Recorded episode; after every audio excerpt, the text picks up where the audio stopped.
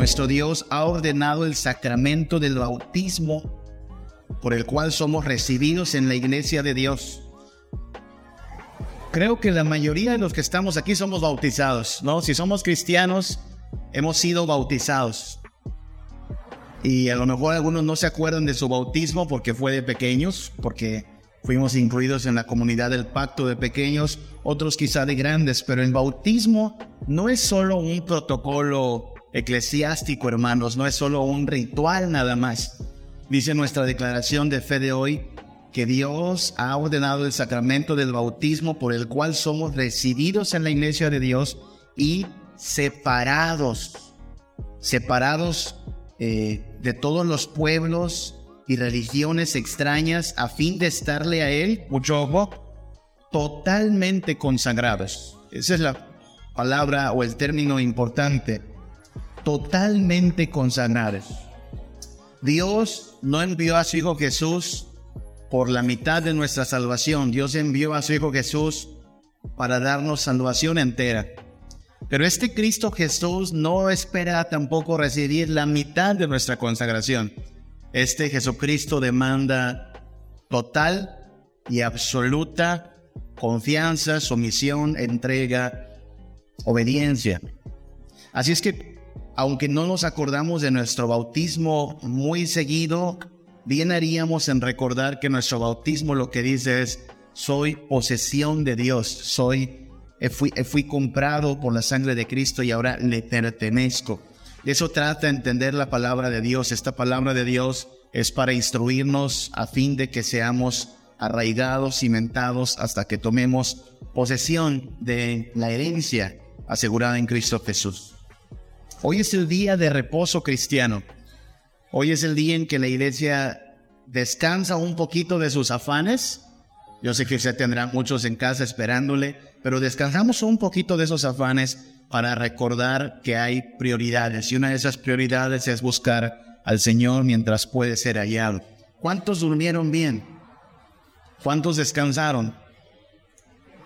Gracias a Dios, ¿no? ¿Cuántas veces hemos hecho esta exclamación? ¿Cuántas veces nos hemos quejado de esto? No dormí bien. ¿Alguna vez le ha pasado?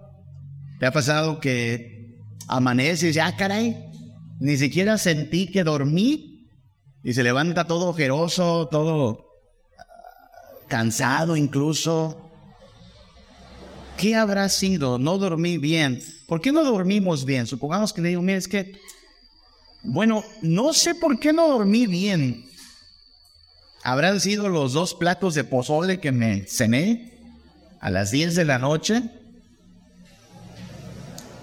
¿Y qué pasa si acabando el pozolito me invitaron a una fiesta? Eran las 12 de la noche. Toda dije, pues vamos a la fiesta. Y nos agarramos fiesta hasta las 2 de la madrugada. Y regresando, pues dije, ah, hoy no he visto mi serie favorita.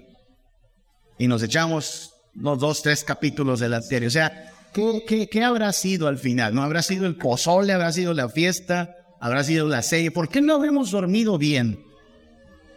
Es decir, hermanos, ¿qué tan culpables podríamos ser nosotros de nuestra falta de descanso? ¿Qué tan culpables podríamos ser nosotros de esto de no descansar? ¿Será que a veces nosotros mismos nos saboteamos y en vez de procurar el reposo, nos ocupamos en asuntos que no son en realidad importantes, que no son incluso convenientes, y luego nos sorprende, ah, caray, ¿por qué no tengo reposo? Pues solo mira lo que estás haciendo. En gran parte, en gran parte, somos responsables de nuestro reposo. Yo entiendo que hay gente que tiene que ir al doctor, yo entiendo eso. Entendemos que hay gente que, eh, por más que lo intenta, necesita ir al doctor. Por, favor, vaya si esa es su situación. O sea, si usted está tomando las medidas necesarias para tener un buen descanso y aún así no lo obtiene, es quizá momento de ir al doctor. Pero si en realidad lo que estamos haciendo es nosotros mismos sabotear nuestro descanso, en realidad tenemos que cambiar. Hay gente que está muy cansada, cansada, agobiada, y hay gente que piensa que lo que necesita son unas vacaciones. ¿Le gustan las vacaciones a usted?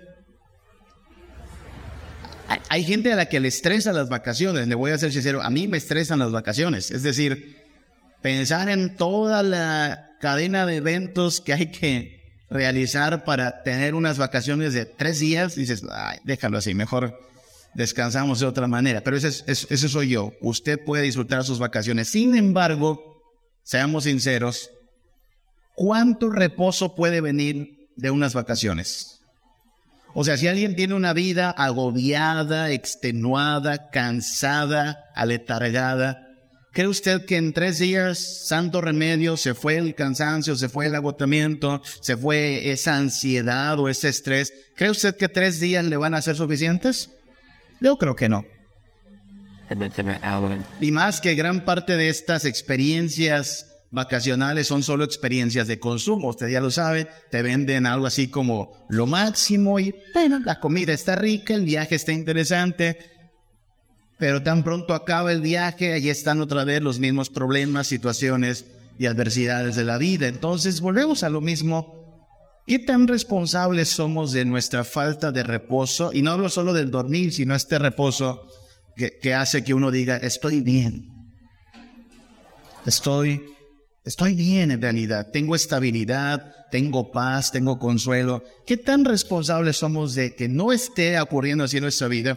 ¿Y qué tan ingenuos llegamos a ser que pensamos que una escapadita, una pausita en, esta continua va a hacer la diferencia? Porque estamos, si usted leyó la porción de Hebreos, seguimos en Hebreos.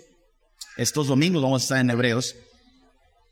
Y, la parte que leímos habla del reposo, de que el Señor nos invita a entrar al reposo, de que el Señor nos llama a, a disfrutar su reposo. Pero miren lo interesante y lo que vamos a estar dándole vueltas y vueltas, al menos en los próximos tres domingos, es que lo que Dios propone no es una desconexión de la vida. Creo que quien, quien es ingenuo pensando que unas vacaciones van a hacer la diferencia, que no está mal tomar vacaciones, aclaro, pero sería ingenuo pensar que desconectarme tantito va a hacer la diferencia. Ese es el problema, ese es el engaño. No, no nos, no nos está llamando Dios a desconectarnos de la vida. Nos está llamando, de hecho, a una nueva vida. Esta reunión, la reunión dominical, no sé cómo la vea usted, no sé cómo usted vea el, domingo a domingo tomarnos un tiempo, congregarnos, alabar a nuestro Dios, recordar la cruz, recordar el sacrificio, recordar la victoria de Cristo sobre la muerte. Yo lo veo como que es un momento de reorientación en la semana, ¿sí? En los eh, quehaceres, en los afanes, es como de pronto mirar por encima del sol y recordar, hey, no solo estamos aquí para qué comeremos o, o cómo vestiremos, estamos aquí camino a la gloria. Estas cosas son temporales y eso nos ayuda a no afanarnos de más. Claro, hay que trabajar por el pan de cada día, pero la orden estaba así para Israel, ¿se acuerda? Seis días trabajarás y harás toda tu obra. El séptimo día tienes que recordar cosas importantes. ¿Quién es tu Dios? ¿Quién te rescata? ¿Con quién estás en una relación de pacto? Por eso cuando no nos congregamos nos estamos perdiendo de mucho. Es como andar desorientados por lo temporal y vano de la vida sin recordar cuál es nuestro referente. Hace bien usted en congregarse. Sin embargo, le animo a que no piense en el congregarnos como una desconexión de la vida.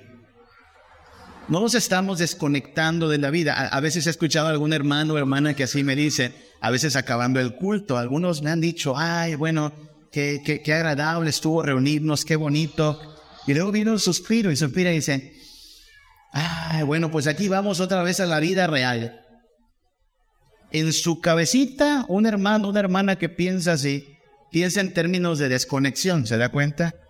Nos metimos en una especie de burbuja espiritual, nos desconectamos tantito y bueno, se acabó y vamos otra vez a la vida real. No, no, Dios no nos llama a una desconexión.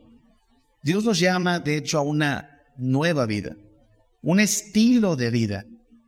Y eso es de lo que, de lo que habla el libro de Hebreos, un, un cambio de dirección. Íbamos camino a la muerte y de pronto el Señor nos reorienta hacia una tierra prometida. íbamos camino hacia la mentira y la necedad y de pronto por la sangre de Cristo Jesús se nos ha abierto un camino a través del velo, habla de esto Hebreos, y podemos entrar a la, presencia del Señor y disfrutar de eso. Estamos en Hebreos capítulo 3, vamos a estar específicamente en Hebreos capítulo 3, versículos del 15 al 18. Mire cómo lo enfatiza en estos versículos. Hebreos 3, 15 al 18 dice, entre tanto que se dice, si oyereis hoy su voz, no endurezcáis vuestros corazones como en la provocación. ¿Quiénes fueron los que habiendo oído le provocaron? ¿No fueron todos los que salieron de Egipto por mano de Moisés? Es una pregunta que nos hacen, ¿no? ¿Quiénes fueron? ¿Y con quiénes estuvo disgustado cuarenta años? ¿No fue con los que pecaron cuyos cuerpos cayeron en el desierto? ¿Y a quienes juró que no entrarían en su reposo sino a aquellos que desobedecieron? ¿Sí? El autor de Hebreos está tomando la historia del Antiguo Testamento, una historia muy conocida por nosotros. ¿Se la contaron? ¿Alguna vez se la contaron? Sí. Dios saca a Israel de Egipto después de 400 años de esclavitud con portentos, con maravillas, diez plagas, el mar se abre, Israel lo atraviesa y lo que hace Dios es llevarlos a la tierra prometida. Dicen que la llegada a la tierra prometida habría tomado eh, semanas. El pueblo habría llegado en semanas a la tierra prometida. Sin embargo, Dios hizo que el viaje durara 40 años. Y duró 40 años como castigo esa generación que salió de Egipto era testaruda, hermano, era, era, eran tercos, eran bastante necios. Tal parece que cualquier mandamiento de Dios se proponían quebrantarlo, muy tercos. Y entonces Dios en su severidad dice, ¿saben qué? No van a entrar a mi reposo, se refiere a la tierra prometida. No voy a dejar que entren. Sus hijos tendrán la oportunidad de entrar. Ustedes van a morir aquí en el desierto.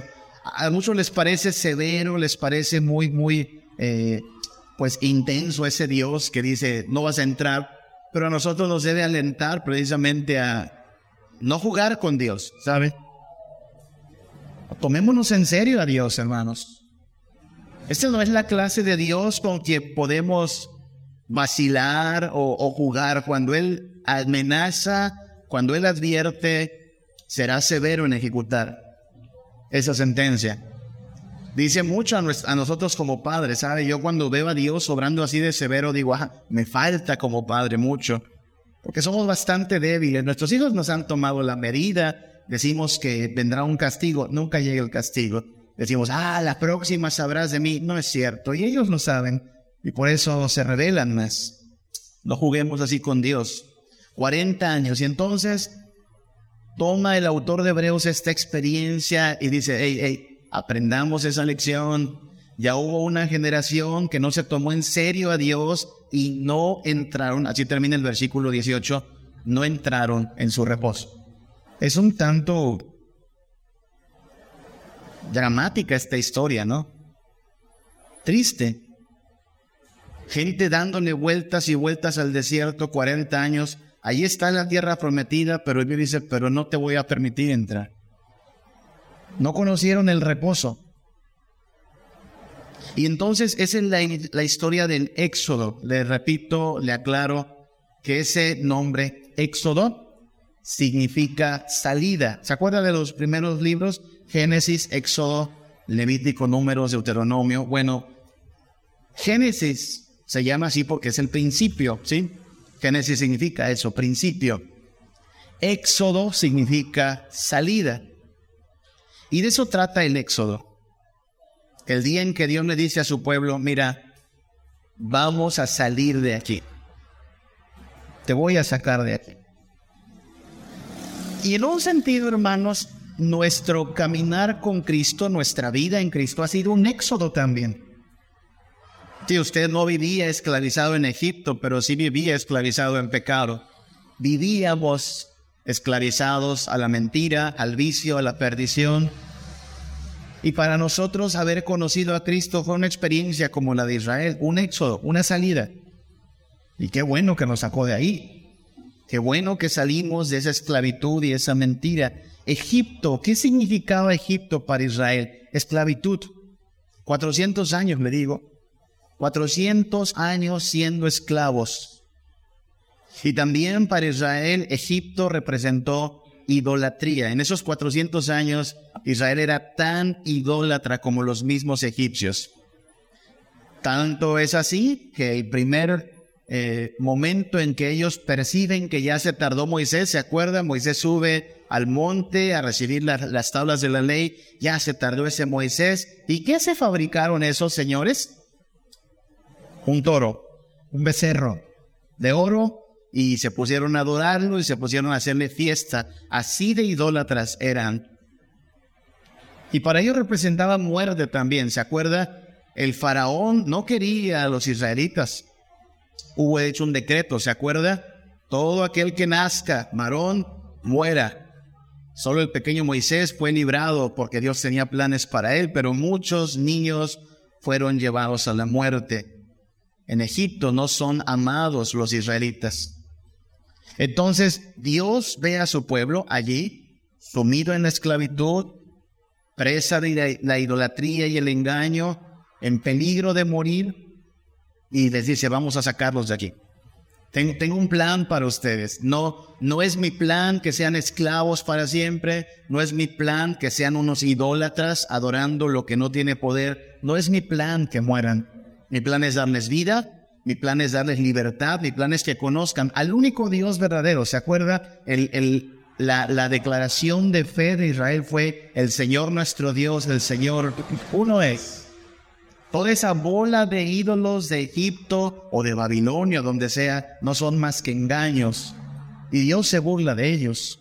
Solo hay un Dios verdadero y el plan de este Dios es que su pueblo sea libre, que conozca la verdad y que tenga vida y vida en abundancia es lo mismo que nos ha propuesto a nosotros. No nos ha sacado de Egipto, insisto, pero nos ha sacado de una vida sin sentido, de mentira, de esclavitud al pecado y camino a la muerte. De allí nos toma el Señor por su sola gracia, no por méritos, y nos saca. Ahora, el Señor es bien, bien claro en, en decirle a su pueblo que esto va a ser un cambio, es decir, esto no va a ser una pausa. De ahí lo importante que entendamos la idea del reposo. Dios no le dice a Israel, vamos a tomar unas vacaciones, ¿va? No, vamos a salir de aquí a un estilo totalmente diferente de vida. No te voy a llevar tres noches y dos días o una semana de vacaciones y luego te traigo acá que siga siendo esclavo y engañado en la idolatría y camino a la muerte. No, vamos a salir de aquí. Esto no va a ser una pausa, no va a ser una interrupción, va a ser un cambio de vida. Y le tomó a Dios todo ese camino enseñarle a su pueblo, hey, ¿qué te dije? Las cosas cambiaron. Ya no puedes seguir en tu misma idolatría. Eso se queda en Egipto. Ya no puedes seguir en, en esta misma esclavitud al pecado. Eso era del pasado. Tienes ahora vida nueva. Ese es el llamado del cristiano también. Hermano, cuando usted vino a Cristo, usted no hizo una pausa en su vana manera de vivir. Usted fue llamado a un cambio de vida. Espero que no veamos el buscar a Dios como una pausa. Me temo que hay gente que lo hace. Vive su vida en la vanidad, sus proyectos, haciendo aquí y allá. Ay, sí, cierto, hay que hacer una pausita de esto y buscar a Diosito. Así no funciona, hermano. A Dios no lo buscamos por temporadas, a Dios no lo buscamos cuando se me antoja, a Dios no lo buscamos cuando me queda tiempo en la agenda. A Dios se le busca como prioridad.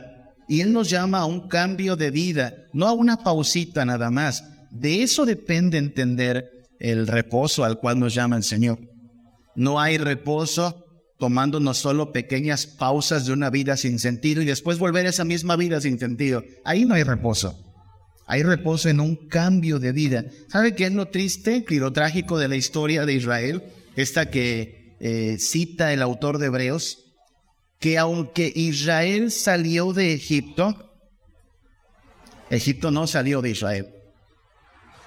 Egipto quedaba en el corazón de Israel. Siguieron siendo idólatras, siguieron siendo esclavos, siguieron queriendo hacer su voluntad.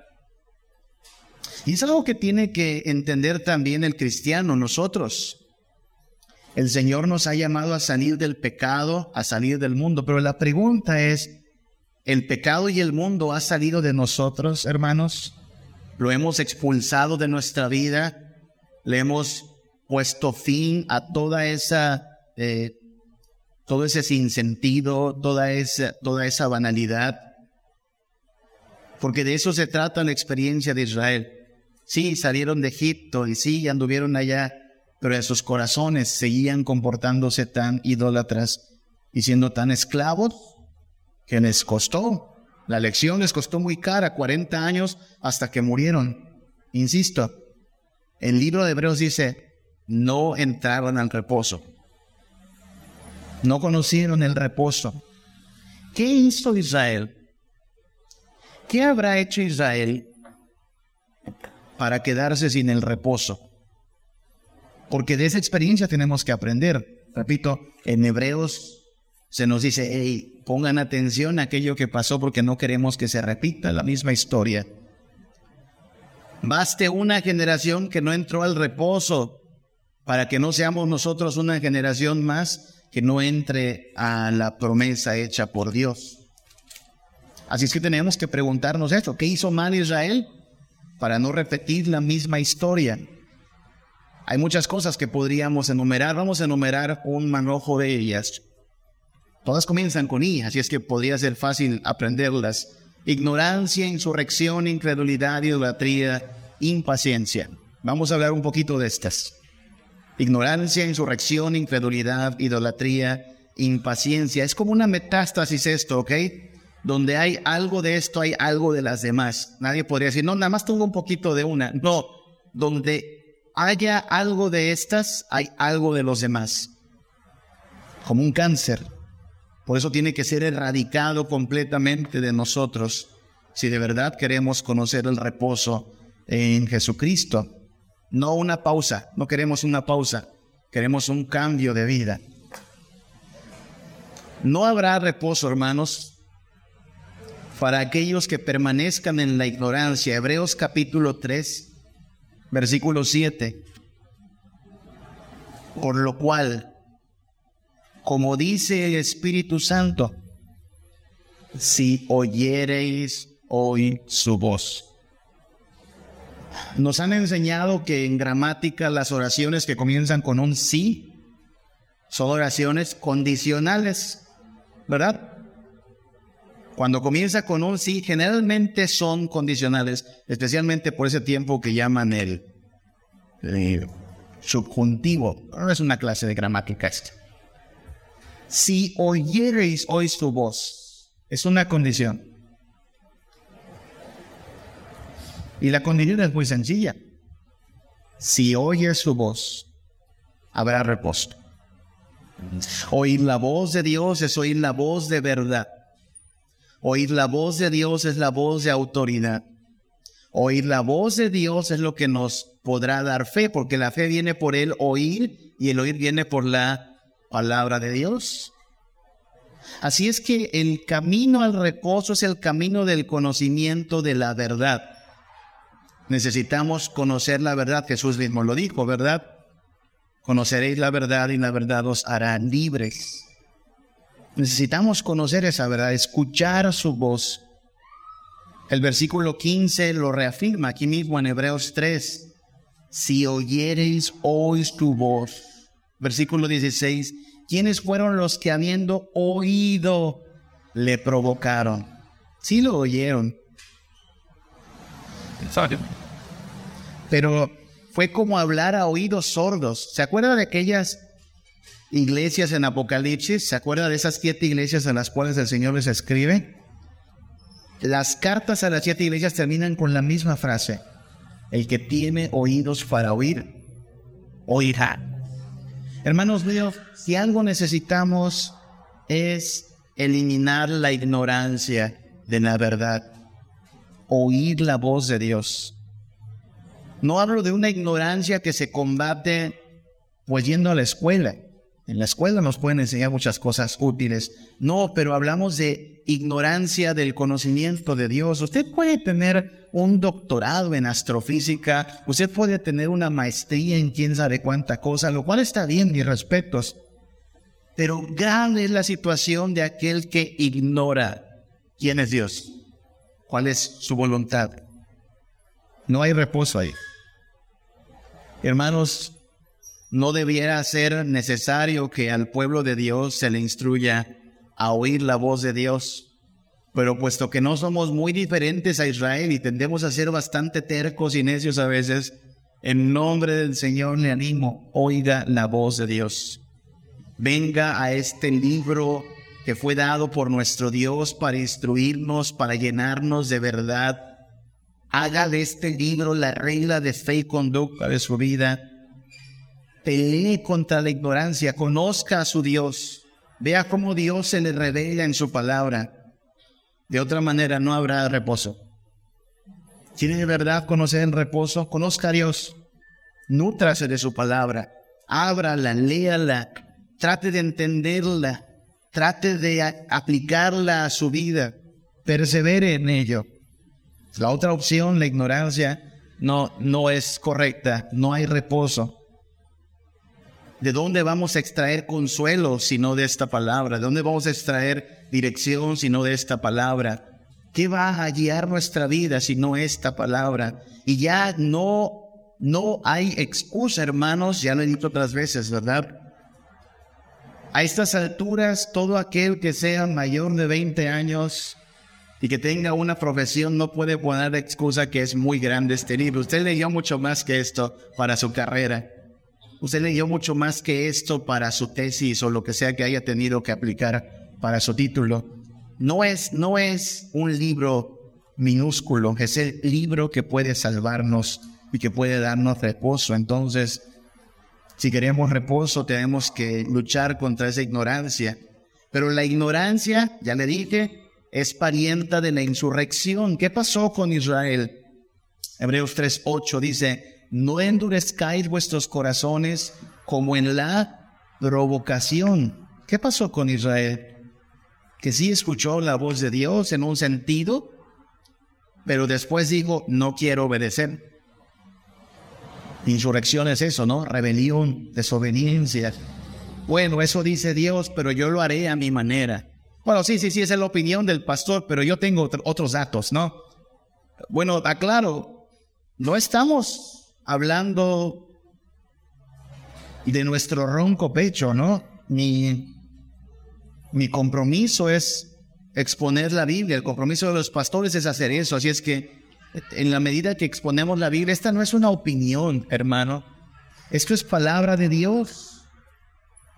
Si algo no le parece a alguien de nosotros, el problema no es con el mensajero, el problema es con el autor del mensaje, Dios.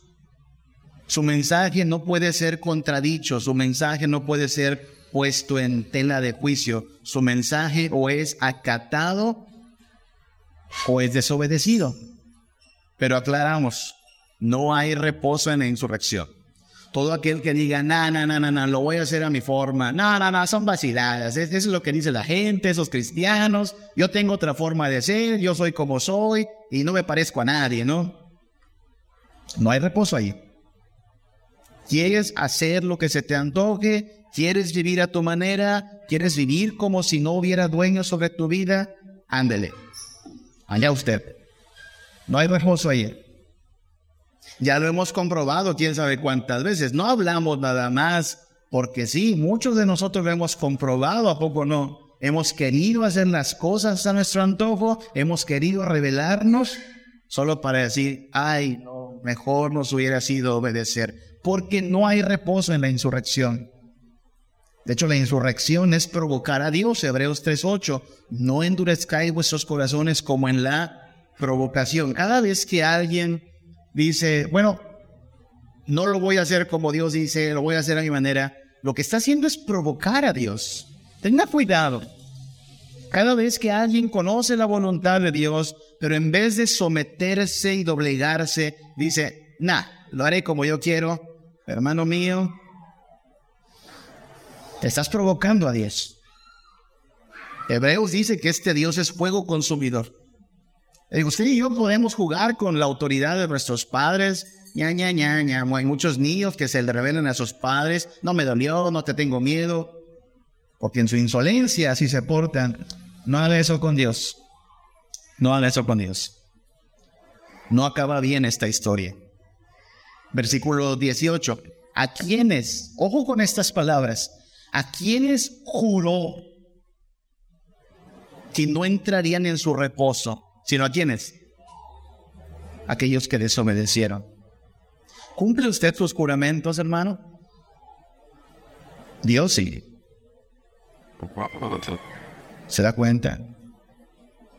A veces nosotros no, decimos algo y no mantenemos nuestra palabra. Le digo cuántos padres, la próxima vez chiquito te va a ir bien mal. Es cierto. Y aparte pone su carita así angelical y bonita y yo te quiero mucho, mami, y usted le rompe el corazón ese angelito y no aplica la disciplina. Aplicamos la disciplina. Sí, pero así no funciona con Dios.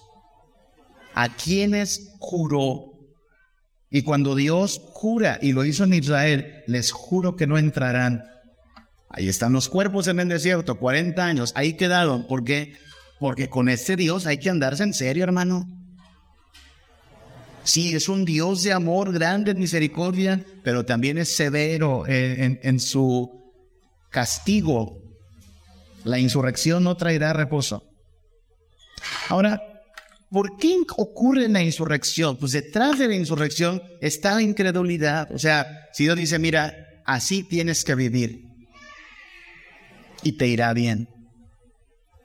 ¿Qué podría llevar a una persona a decir, mm, creo que no, creo que, creo que lo haré así? Después de que ya Dios te marcó la senda del bien, lo correcto, ¿qué orillaría a alguien a decir, no, no, yo creo que lo voy a hacer de otra forma. ¿Qué orillaría a alguien?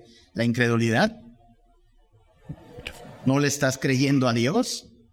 Lo cual no es nada sabio, pero hay gente que piensa que es o más inteligente que Dios o que Dios está actuando de mala fe y entonces la incredulidad es la que le mueve. Y de eso nos advierte Hebreos 3:12.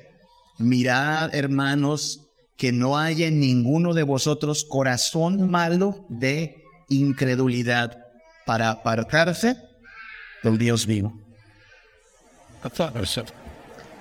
No piense que solo los que hoy no están congregados son incrédulos. A veces tendemos a pensar eso. Ay, los que andan sin Dios, ¿eh? bola de incrédulos. Bueno, sí, no conocen al Señor, por definición son incrédulos.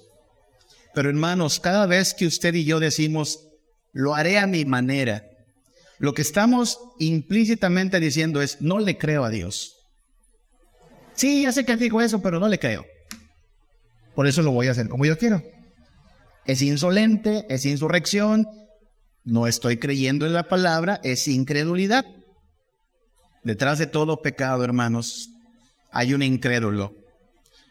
A lo mejor es muy presbiteriano, pero incrédulo a lo mejor bautizado, pero incrédulo, porque recuerde que la salvación no es el cumplimiento o no se basa en el cumplimiento de un ritual nada más, tiene que haber creencia en Cristo, fe en Cristo. Y fe en Cristo no es algo que hacemos solo de labios para afuera. ¿Se acuerda Jesús, verdad? No todo el que me dice, Señor, Señor, sino el que hace la voluntad. ¿Cómo sé que alguien cree? Dice el hermano Santiago. ¿Cómo sé que alguien tiene fe? Ah, por sus obras. Te mostraré su fe por sus obras. De manera que si alguien no está operando en obediencia al Señor, no es creyente. Va de la mano, ¿se da cuenta? Detrás de todo insurrecto hay un incrédulo. No quiso creer lo que Dios dijo. Y por supuesto, puesto que nosotros somos por naturaleza religiosos, todos nosotros tenemos un móvil religioso, es decir, todos nosotros vamos detrás de algo. Necesitamos hacer de algo nuestro objeto de culto, nuestro objeto de adoración. Cuando no es Dios, cuando decimos, no, no voy a hacerlo así, voy a hacerlo a mi manera, eso que nos esté dominando más, eso que nos esté atrayendo más, eso que nos esté dando a lo mejor más consuelo de lo que creemos que tendremos en Dios, eso es idolatría. Cualquier sustituto de Dios, cualquier ah, intruso que se ponga en el lugar de Dios se constituye en un ídolo. Le digo que Israel en 400 años era un pueblo idólatra. Por eso entendemos que se fabricaban ídolos a cada rato. Por eso el primer gran mandamiento, ¿cuál es? El primero de los días, perdón. No tendrás dioses ajenos delante de mí. ¿Se acuerdan? No, no, te estoy llamando a una pausita y después vuelves a tu misma vida. No, te estoy sacando de allá, de la esclavitud, de la idolatría. A partir de hoy se acabaron tus dioses falsos. No tendrás dioses ajenos delante de mí. Y hermanos, recuerde que la idolatría no solo ocurre cuando usted toma un pedazo de barro, un pedazo de madera y la coloca en un nicho en su patio. Esa es una forma de idolatría. Pero cualquier asunto, persona o cosa que se vuelva el centro de nuestra vida, aquello que pondríamos en primer lugar por encima de todas las cosas, si no es Jesucristo, es un ídolo. Puede ser cualquier cosa, el dinero, el placer, la fama, las riquezas, la familia, una persona, una emoción, incluso una religión. Cualquier sustituto de Cristo es idolatría. Pero como todo ídolo, pues pasa que no sacia y entonces la persona anda buscando aquí, buscando allá, buscando allá. ¿Ha visto esas personas en Cristo? Las hemos visto en el espejo. ¿Cómo era nuestra vida sin el Señor? ¿Cómo era nuestra vida sin Cristo? Inconstante. ¿Ha visto esa gente que todo el tiempo está buscando algo nuevo en su vida? Ay, ¿qué me falta? Esto me falta y empieza una carrera nueva. Ay, esto me falta y se mete al gimnasio. Ay, eso me falta un novio nuevo. Y ahí anda su vida del tingo al tango, siempre vacía, pero piensa que por fin encontró algo que le dé estabilidad. Mire lo que dice Hebreos 3:10, es el vivo reflejo de una persona así a causa de lo que de lo cual me disgusté contra esa generación y dije, siempre andan, ¿cómo andan? Vagando en su corazón. ¿Nota eso? Vagando. ¿Será aquí? Ay, no fue aquí. ¿Será acá? No fue acá. Esto me falta. No, no me sació. Ese es el ciclo de, de la idolatría. Pienso que por fin encontré algo que me va a saciar. Si no es Dios, no me va a saciar. Entonces esto otro. Ay, caray, tampoco siempre vagando en su corazón, siempre buscando aquí o allá. Si no es Dios, hermanos, no va a haber reposo. No hay reposo en idolatría. No hay reposo en buscar sustitutos de Dios. El Señor nos está llamando a salir de la esclavitud, de la ignorancia, del camino de muerte, a un estilo diferente de vida. Esto no va a ser una pausa. Y puesto que no es una pausa, hay que avanzar.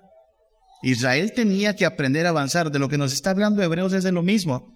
Hermanos, nos han sacado del Egipto, del pecado, y vamos camino al reposo. Aváncele. Aquí nada de que ya, ya me cansé o ya, ya tuve suficiente. No hemos llegado todavía. Yo no he llegado. Y nadie aquí ha llegado. Entonces necesitamos avanzar. Oye, pero se pone difícil la vida cristiana, usted avance. Oye, pero hay crisis a nivel mundial, por supuesto, por eso tiene que mantenerse avanzando. Oye, pero que en la iglesia un montón de problemas, usted avance. Usted avance hasta el final. Porque la otra opción es dejarnos llevar por la impaciencia y no hay. No hay reposo en la impaciencia. Permítame aclaro que el concepto paciencia es diferente a como lo entendemos culturalmente a como está en la Biblia. Porque culturalmente, así popularmente, paciencia significa algo así como tranquilo, sereno, Dios lo va a resolver.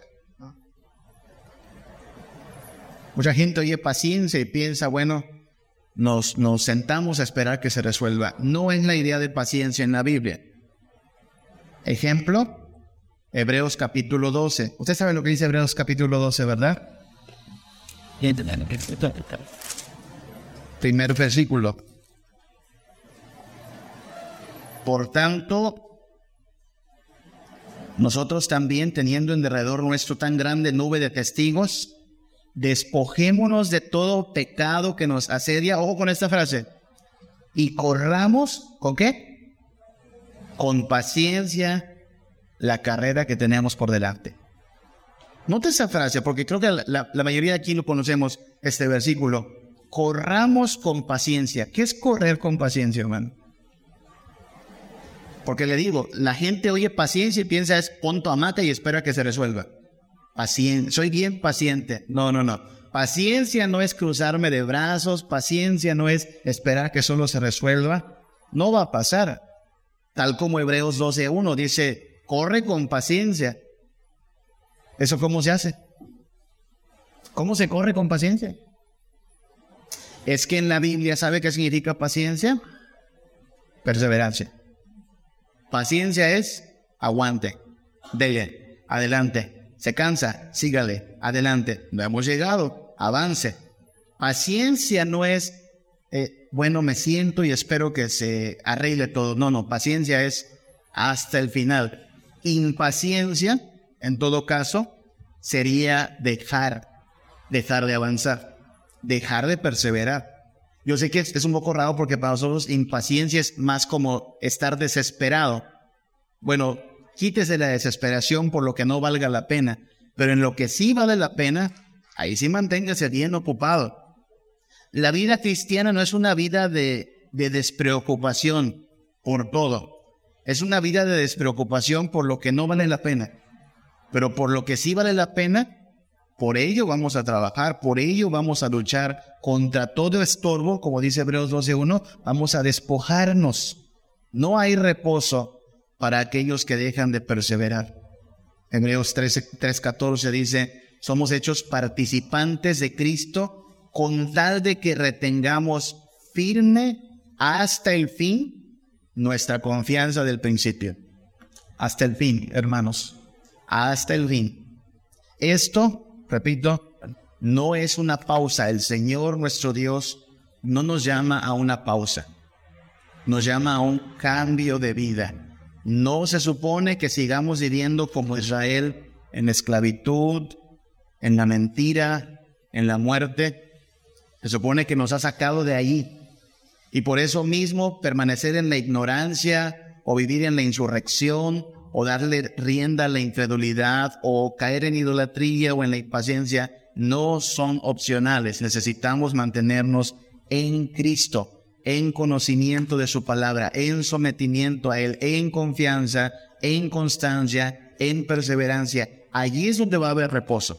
El reposo no es esperar que un día, tres días en Escaret por fin me alivien mis ansiedades. No, hermanos, el reposo es cada día de nuestra vida nosotros caminamos en Cristo en espera, en espera de la redención total. Por eso queremos conocerle, por eso queremos someternos a Él. Por eso pase lo que pase esta semana, si estamos en Cristo, tendremos reposo, tendremos esperanza, tendremos consuelo.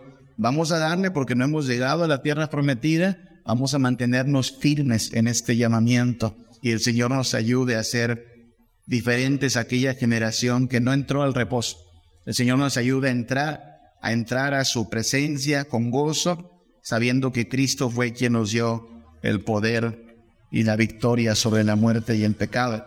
Vamos a estar de pie y vamos a pedirle a Dios que así nos ayude a vivir en obediencia, en conocimiento, en sometimiento, en confianza. Vamos a orar a nuestro Dios. Padre, Padre, te damos muchas, muchas gracias por habernos sacado de la esclavitud del pecado, habernos librado de la mentira y el engaño y darnos un camino hacia la vida eterna, Padre. Pero ahora te pedimos que de nuestra vida y nuestro corazón sea expulsada toda incredulidad, toda impaciencia, toda desobediencia, Padre, toda idolatría para que conozcamos el verdadero reposo, el que no nos puede dar nada en esta tierra, ni el dinero, ni los bienes, ni los placeres de esta tierra, Padre. Ayúdanos a mantenernos avanzando, firmes, creciendo en tu palabra, creciendo en obediencia, Señor. Si alguien se cansa, si alguien cae en desesperación, dale aliento y fortaleza, Padre. Que podamos sobreponernos a toda pérdida, a toda dificultad, sabiendo que no vamos a, a unas vacacioncitas nada más, vamos a una gloria de eterna dicha, de profundo gozo en cielos nuevos y tierra nueva, Padre. No permitas que nos distraigamos con lo vano, con lo superfluo de este mundo. Ayúdanos a poner nuestra mirada en Cristo, Padre, y avanzar. Y que en verdad entonces Cristo sea nuestro todo en todo, la mayor riqueza que tengamos, con la cual vale la pena vivir e incluso morir, Padre. Bendícenos Susténtanos, Padre, transfórmanos y ayúdanos a llegar a tu presencia con gozo, con perseverancia, Padre. Te lo pedimos en el nombre de Cristo Jesús. Amén. Gracias sublimes, perfecto es tu amor. Tomaste mi lugar cargaste tú mi cruz. Tu vida dice allí,